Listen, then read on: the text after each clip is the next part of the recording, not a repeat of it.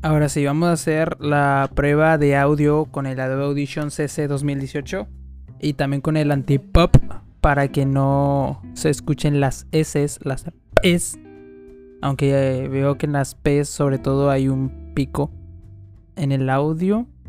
Y vamos a ver cómo funciona esto para irlo editando e ir limpiando la voz. Eh, ya sea ecualizándola o moviendo con los filtros de audio. También para saber. Ay, güey, moví el micrófono. Para saber qué tan alejado se debe estar. O si estando pues más cerca. Se escucha poquito mejor, poquito peor.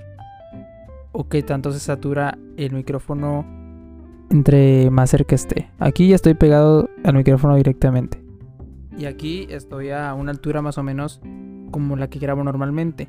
Y de hecho veo que los decibeles en el audio son los que bajaron un chingo. Están entre 0 y menos 9 decibeles. Pero bueno, ya llevamos un minuto. Y vamos a ver qué se cueste con esto.